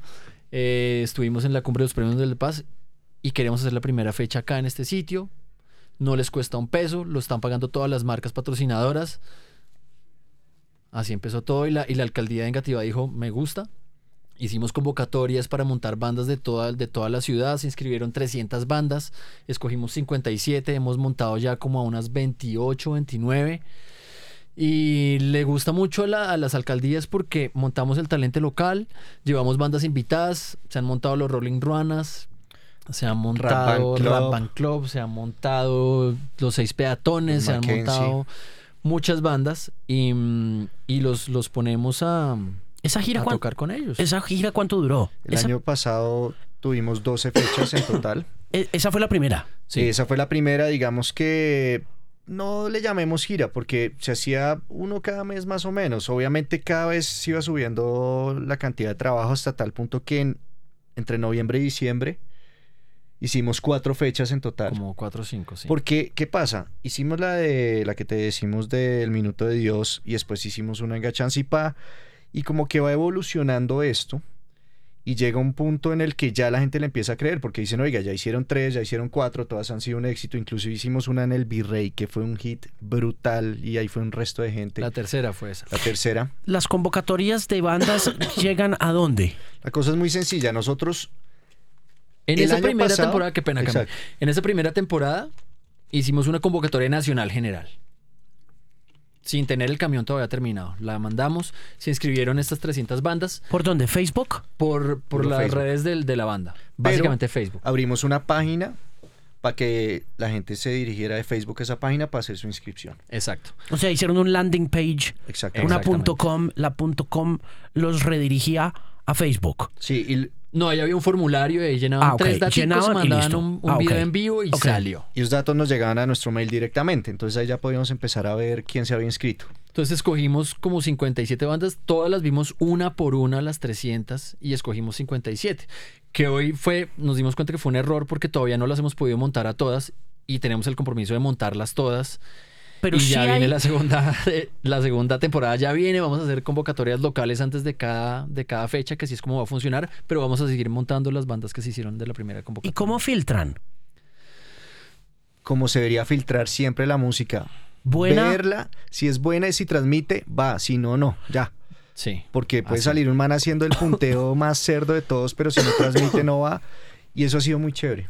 Porque de verdad, cada banda que hemos montado ha movido a la gente y se ha conectado tremendo. Y ese ejercicio, ese ejercicio de curaduría y de selección implica eh, pasos adicionales al de la convocatoria cuando te llega el video, cuando te llega la música, en el sentido de que pues una cosa, en muchas ocasiones una cosa es un, yo puedo garantizarte que te pongo un house de, de Jax Jones en una X y tiene un efecto puntual en el cerebro de un oyente, un consumidor, y te lo pongo en vivo y de pronto no es el mismo efecto, puede llegar a ser hasta de menor calidad que la misma producción. Tenés que ver al artista en vivo de 300, ¿cómo Ah, no, haces? es, es obligatorio que el video sea en vivo. No importa si lo grabaron en la sala de la casa con un celular, pero tiene que ser en vivo, porque si nos pasaba que habían bandas que nos mandaban dos videos, el en vivo y el otro. Y el grabado. El grabado era Blink 182, que uno decía, mejor dicho, Sí, Travis es un moco al lado de este baterista. Y los veíamos en vivo y eran una chafa inmunda. Entonces, siempre son videos en vivo. Incluso la banda que no mandó nada en vivo ni la vemos. Como que decimos, listo, no, pues no, no. no, Descalificado. no, Sí, sí, sí. descalificado. Pero nos dimos cuenta que cometimos un error con esta convocatoria nacional y es que nosotros solo montamos las bandas en su ciudad, porque ahorita no tenemos el capital de traer el de Cartagena a Bogotá y el de Barranquilla llevarlo a Bucaramanga. Entonces hay muchas ciudades que escogimos bandas, pero como no hemos ido no nos hemos podido montar. Entonces por eso fue que este año decidimos que solamente vamos a abrir convocatorias a cada ciudad que vayamos a ir. Entonces nos, nos pasó el año pasado que cuando nos dimos cuenta de eso, si alcanzamos a abrir unas convocatorias eh, locales, como fue en Ibagué, como fue en Zipaquirá, Sí. y nos dimos cuenta de algo increíble y es que en Zipaquirá se nos inscribieron como 55 bandas. 64 bandas se escribieron. Bueno, de una, una vaina que uno dice, ¿dónde hay 64 bandas en Zipaquirá? Y efectivamente unas bandas brutales, entre esas Apolo 7, no sé si has oído que ahorita Arturo Muñoz los está moviendo muy bien. Eh, una banda como de neopunk brutalísima. Eh, Muy buenos. Hicimos unos descubrimientos que yo me atrevo a decir que ahorita las bandas de rock que más lora están dando, si los montamos ya en una tarima, darse en la jeta con los descubrimientos que hicimos, los aplastan, los Sí, vuelven ahí- mierda. ahí. Y eso ha sido de lo más chévere que nos ha dado el Circo del Cónsul. Ver que en Zipaquirá, en Neiva, en Ibagué, en Huasca, en Huasca una banda de punk, la hijo de puta. Tremenda, dice, tremenda. esta vaina, esta vaina, yo me sentía viendo a Joy Division, a la colombiana, viendo una banda de Huasca de unos pelados punks. Así son las cosas. Y son bandas que tienen cinco seguidores en Facebook. Son bandas que tienen cero suscriptores en YouTube. Y uno las ve en vivo y uno dice, tienen el puto factor X. Y hicimos algo que fue muy chévere y es, además de ir a su ciudad o municipio a armarle el festival, que el festival es una cosa que no ha llegado una cosa así a todo Colombia, porque es que es algo muy bonito, lleno de luces, un festival muy a lo, a lo europeo Muy O- caserito. o muy estéreo picnic, digámoslo así. Muy agradable. Tiene un espíritu más gitano, ¿no? sí, sí, sí, sí. Un Totalmente. toque más gitanillo, pero es muy el espíritu también un poco, no sé, el haber estado en Europa, el haber estado en Francia, les sirve un poco también para abrir Mucho. la, la visión de lo que es una empresa musical Sí. luego de toda la experiencia que han adquirido, ¿no? Sí, nosotros no tenemos luces de concierto. Es, son puras extensiones de bombillos rodeando el techo de la tarima. Las carpitas son unos tipis como de como de tribu Sí. gringa y, Sí. y con banderitas y con es, es puro parche. Además, todos los géneros musicales se pueden montar. Hemos montado en la convocatoria que estaba abierta a todos los artistas y todos los géneros se inscribieron bailarines, se inscribieron magos, stand-up comedy, se inscribió de todo. Hemos montado un par de stand-up comedy de la convocatoria. eh, y es, es un experimento que funciona muy bien. La gente, la gente ya está abierta a que en la tarima saben que puede pasar cualquier cosa y el que le gustó, le gustó y el que no se espera lo que le gustó y es una cosa que funciona muy bonito. Y además de llevar el festival a estos lugares, también hicimos algo muy bacano, y es que logramos que el Canal 13 hiciera un documental de cada fecha. Entonces ya estas bandas que montamos no solamente las vieron las mil personas que fueron al festival, ¿Se les pagó? se les pagó además. Eh, le contaba el otro día a Alejo que siendo una banda pobre, repartimos 60 millones de pesos este año solamente en bandas menos. Abrimos espacio para 56 bandas en nuestro escenario. Les dimos em, presencia en televisión con Canal 13 y presencia en, en- en las marcas patrocinadoras en sus páginas que fue Poker y Sennheiser y ¿Cuántos Todo llevan? Rico. ¿Cuántas ediciones? 12 fechas llevamos. Esas 12 Una temporada fechas de 12 fechas. tienen 9 millones de views en total en lo que se publicó en Poker, porque ellos pautan mucho, pero la verdad es un público muy afín a nuestro festival porque es público joven, eh, eh, público alternativo, como que Polero. quieren, sí, como que quieren conocer cosas nuevas. Entonces la verdad nos la llevamos muy bien y pues yo sí le agradezco, esa marca fue firme todo el tiempo con nosotros, tuvimos otras marcas también ahí metidas, pero haber cerrado un año que no sabíamos qué iba a pasar. Julián siempre dice, nosotros pensamos que si nos iba bien íbamos a hacer tres fechas el primer año, porque pues mientras uno le presenta a la gente cómo son las cosas, pero hicimos 12 fechas, 9 millones de views y un documental de una hora hecho por el Canal 13. Entonces fue increíble, ahí es donde Cata Ceballos entró y mejor dicho nos apoyó 100%. Es ese tipo de medios que uno sabe que apoyan es porque le ven algo especial y no porque ahí, porque ya ni la conocíamos. Sí, lo que pasa también con el tema de los medios, y volvemos al asunto, independientemente de los problemas que se hayan tenido o de lo que se sepa un poco de los ejercicios eh, profesionales que han vivido en el pasado, es que pues el medio público tiene esa responsabilidad. El medio público puede hacer eso además porque es que al medio público le está pagando el gobierno. Entonces el medio público puede andar detrás de una iniciativa de este nivel y de esta estatura profesional porque tiene con qué. la X no tiene con qué acompañarte a hacer esa vuelta porque se quiebra, man. ¿Me entendés? O sea, yo, le decía, yo le decía a, Catalina Ceballos cuando estaban grabando los, eh, los eh, el documental de los alcohólicos. Le decía, mija, haga cuentas. Haga cuentas. ¿Cuánto vale? más o menos, ¿cuánto, ¿cuánta plata vendieron? Porque también, y este es un ejercicio nuevamente, el ejercicio de los alcohólicos es un ejercicio independiente pero es un ejercicio profesional y comercial también en el que Gambetta de los alcohólicos se monta en una vaina midiendo un poco también los riesgos que tiene que correr como artista como manager de su grupo, porque lo es todo, ¿no? Gambetta es todo ese rollo. Gambetta es su propio eh, jefe de prensa, Gambetta es su propio manager, Gambetta es... Un poco parecido a lo nuestro. Es su, propio artista y él mantiene que medir un poquito ahí las consecuencias de si hace, por ejemplo, una fecha en el Lumière que para cualquier persona pensaría que 700 boletas no son nada. Mm. Vaya, véndalas. pucha.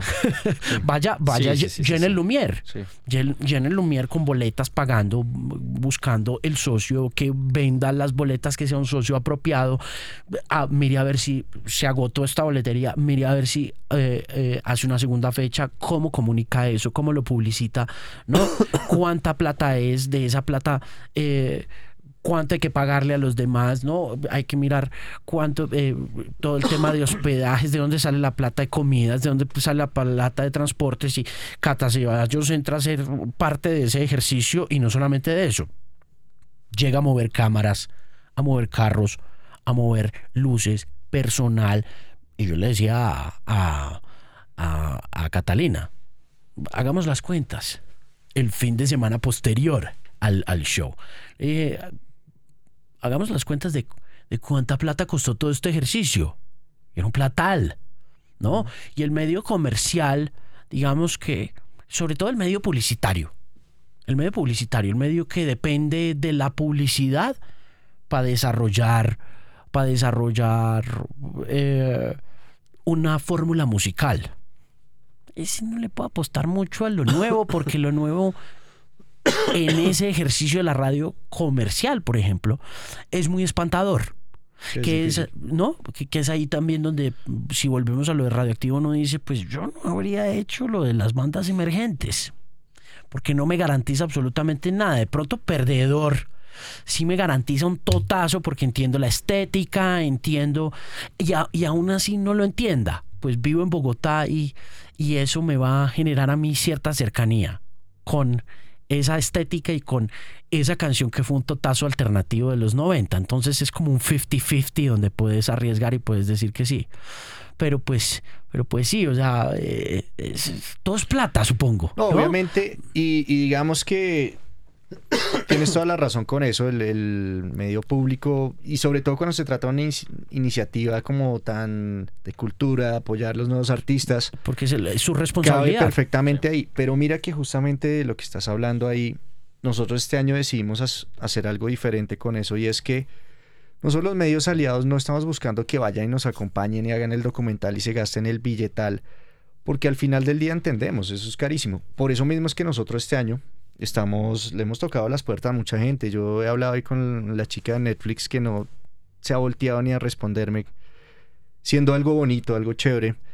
Y es, y es que nosotros producimos todo el material. Lo único que necesitamos de un medio aliado es que nos publiciten los eventos y que después publiciten. Las piezas.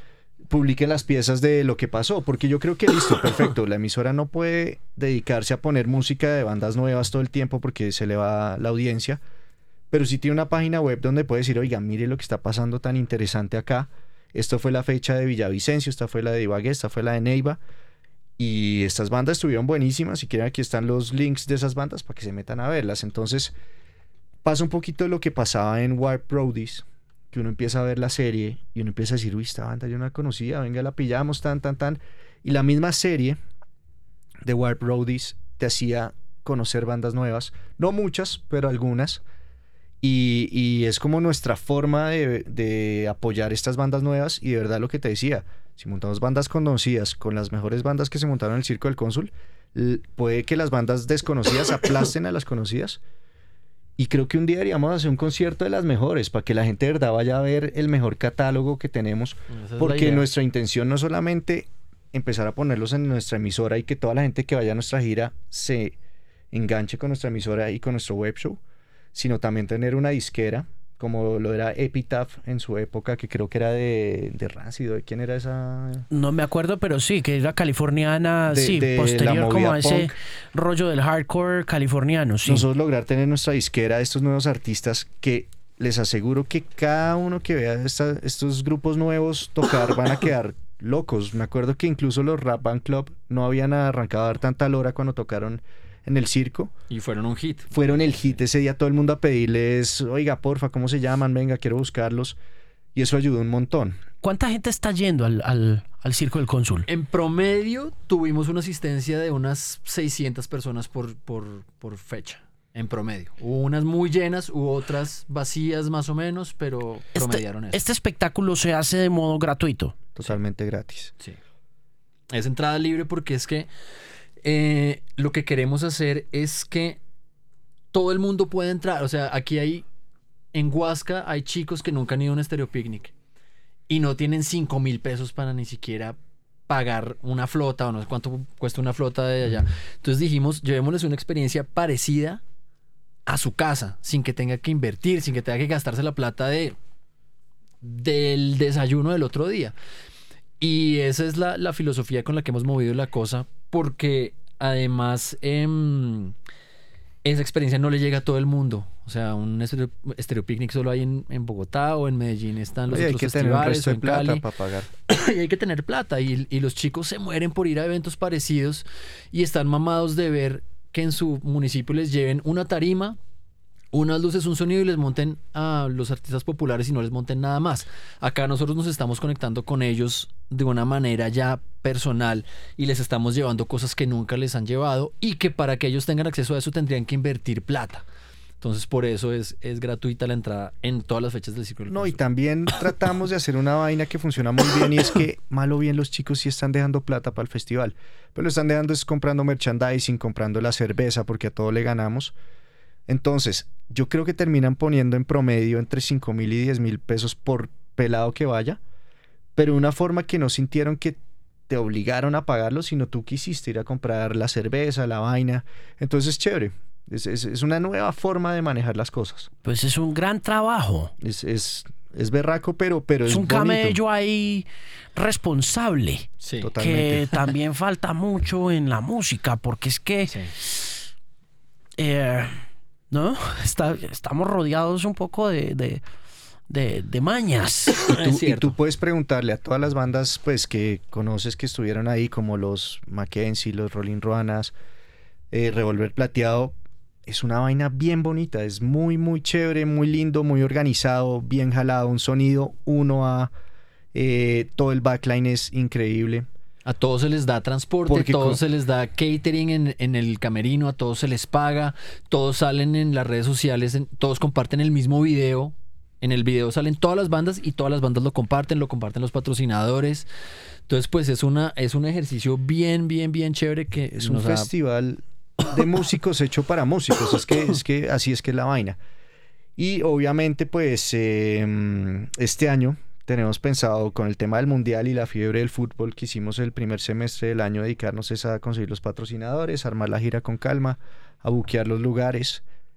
Y vamos a tener otras 12 fechas de julio a diciembre.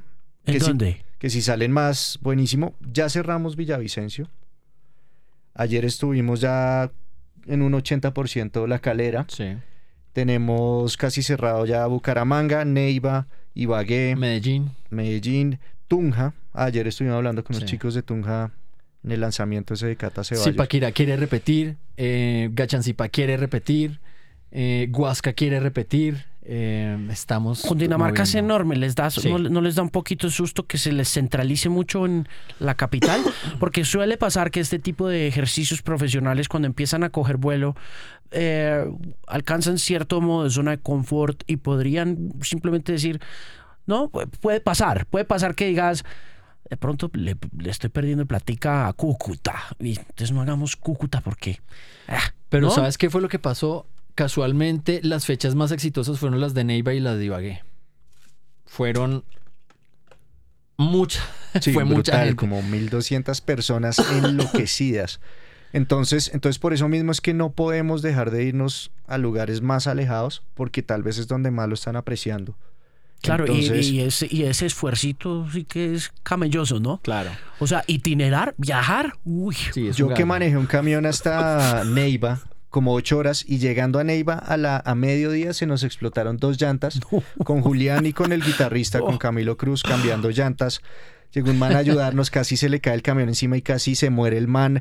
Mejor dicho, ahí sí nos hubiéramos vuelto famosos. Eh, mucho camello. Entonces, ¿qué pasa? Pero después hicimos ese concierto en Neiva y vimos que nos fue tan bien y que todo el mundo apreció tanto la vaina que dijimos, no, tenemos que irnos hasta Cúcuta y hasta Yopal y hasta donde sea. Eso sí, a donde vayamos y la gente no le copie mucho, pues no, no crean que vayamos a volver mucho porque también nuestro esfuerzo es ¿Ha, tal... ha habido momentos, a- alcanzan a medir también el éxito o el fracaso del circo en, en algún lugar do- 100%. donde dicen, no, Sí, aquí, sí. No, fu- aquí no pasó nada? Pero eh, Porque fue no, todo es, por- porque no todo es éxito, ¿no? Sí, no, se tiene que fracasar para No, poder... nos hemos descalabrado. En, en Huasca yo creo que había, fue la, la menos exitosa de todas, había como 50 chinos, como 50 personas y Como entre y no fue 50 y nadie más. 80, pero fíjate una vaina, Alejo. Tú que conoces bien la escena del rock en Colombia, en un bar que te lleguen 80 personas es Ah, no. maravilloso. Sí, no, eso es- eh, en un bar. Lo que pasa es que como este ya es Claro, Al aire libre. Pero lo después que voy es que- cuestión. se- cuando se tenemos- ve vacío. tenemos la alegría de decir que somos una banda de rock que hizo una gira de 12 fechas el año pasado en el que donde menos gente nos fue fue 80 y, y la siguiente que menos gente nos fue fue como 300 de ahí para arriba todo fue 600 1000 800 entonces para nosotros fue muy gratificante ser una banda de rock y tener unos conciertos tan del putas porque es que todos fueron una chimba llenos de gente No, y, y pasa otra cosa, Alejo, que es creo que lo más satisfactorio y es que las marcas están pagando todo. Entonces, vayan 50 personas o vayan 6 mil, nosotros estamos pudiendo facturar como banda, haciendo nuestro oficio, haciendo lo que nos gusta, ayudando a otras bandas, apoyando la escena y haciendo crecer a todos sin que nos cueste más. Entonces, es muy chévere cuando Cuando es sostenible la Claro, vaina. cuando fuimos a Huasca y no van 50 personas, pero dij- dijimos, todo está pagado. De aquí el ejercicio está dando billete, aquí hay para pagarle a las bandas y todo sale bien. Eso, eso le cambia a uno el chip de una manera muy brutal, porque cuando uno va a tocar a Río Negro a un bar, van 30 personas y no le alcanzan a pagar a uno. puta, esos golpes son duros y los hemos recibido ya muchas veces. Sí, eso duele. Pero Mejor- con el circo la cosa cambió radicalmente y, y eso es de lo que más contentos nos tiene también. Para decirlo en pocas palabras, somos de las cinco bandas de rock de este país que viven del rock. Obviamente, tuvimos que hacer un festival, pero vivimos del rock. No, y no solamente, no solamente tienen que hacer el festival, mire todo lo que han hecho. Totalmente. Eso y, no para, sí, eso... y el plan de dominación mundial es que el día que ya peguemos lo suficientemente la gira, ya vamos a empezar a promocionar mucho el web show y la emisora. Y como es por internet, no importa si fuiste a Cúcuta o donde sea, todos te pueden oír. Y como tiene todo el tiempo ese, esa forma de ser de consulado que, que es que en verdad hacemos lo que queremos, que hacemos lo que nos da la gana, yo creo que los pelados se van a sentir muy identificados y le van a parar muchas bolas a esa emisora. Incluso Julián siempre ha dicho, toca hablar con William Vinasco para que nos dé una M de esos que él tiene, Sí, yo la quiero Pa' montar en, ensayar. AM, en el dial. Sí, para ensayar, así sea una M. sí, nosotros No, y algún alguna día. vez pensamos en montar una cosa así aquí, con una M. Total. Una vez, una, una vez, una vez le dije al jefe, oiga, suélteme una de esas AMs que le tiene alquilada a los brujos y, Y monto yo ahí a Chucky García y a un trío de ampones amigos a que pongan huevonadas a Chimba. ver hasta dónde llega. Imagínense Alejo No me programas, imagínense programas nuestros presentando estas bandas que nadie conoce. Uno nunca sabe. Tremendo. Lo que pasa es que la M tiene el problema es que, ah, jue madre, El audio sí el es- audio es una mierda. Entonces, Pero a mí el audio de la M tiene Pues, su encanto. es que claro, sí. pues, Pero pero, que es porque viejo, sos uno no- vos. sí, uno- uno porque, no es porque-. Es- porque vos tenés ese airecito así vintage, Claro. clásico, y uno siempre como que se enamora de esas cosas medio, medio clásicas, kitsch todo ese rollo. Pero ya de ahí a mercadearlo sería complicado. Pues Es no es una mala idea. En todo caso, oiga, Qué trabajo tan berraco, felicitaciones, está muy bueno. Está muy Alejo, bueno. Muchas gracias. Muchas gracias. Ahí, ahí Y- lo tiene a la orden, güey. Y eso sí, antes de irnos les cuento, la gira de este año, que se va a hacer de julio a diciembre, vamos a estar abriendo las convocatorias en nuestro Facebook para que nos sigan en Consulado Popular y se enteren, porque pues no tenemos decidido 100% dónde vamos a ir, pero si usted es de Villavicencio y ve que abrimos convocatorias de allá, mándenos su video. Nos escriben, es muy sencillo, solamente les pedimos como seis cositas que son teléfono, nombre, mail, el link del video y se montan esta gira que es una nota que hay que apoyarla. Ojalá pudiéramos tener el, pro- el 2019 40 fechas y pudiéramos apoyar más las bandas y, y que todo el mundo se pegara a esta iniciativa que, como les decía ahorita, es de músicos para músicos. Y vamos a cambiar esta vaina a punta de eso. Y con, y, con, y con un impacto muy importante en la gente también, porque, porque sin duda el, el público el público está ahí Total. y con consistencia y con insistencia que no les ha faltado van, van a lograr que ese 2019 sea mucho más próspero. Entonces, Camilo, Julián, muchas gracias por venir. Gracias por la invitación, Alejo. Chévere, Alejo, muchas gracias y bueno, chévere nos veremos tenerlos por aquí. ahí. Chévere tenerlos aquí. Muchos éxitos en este año.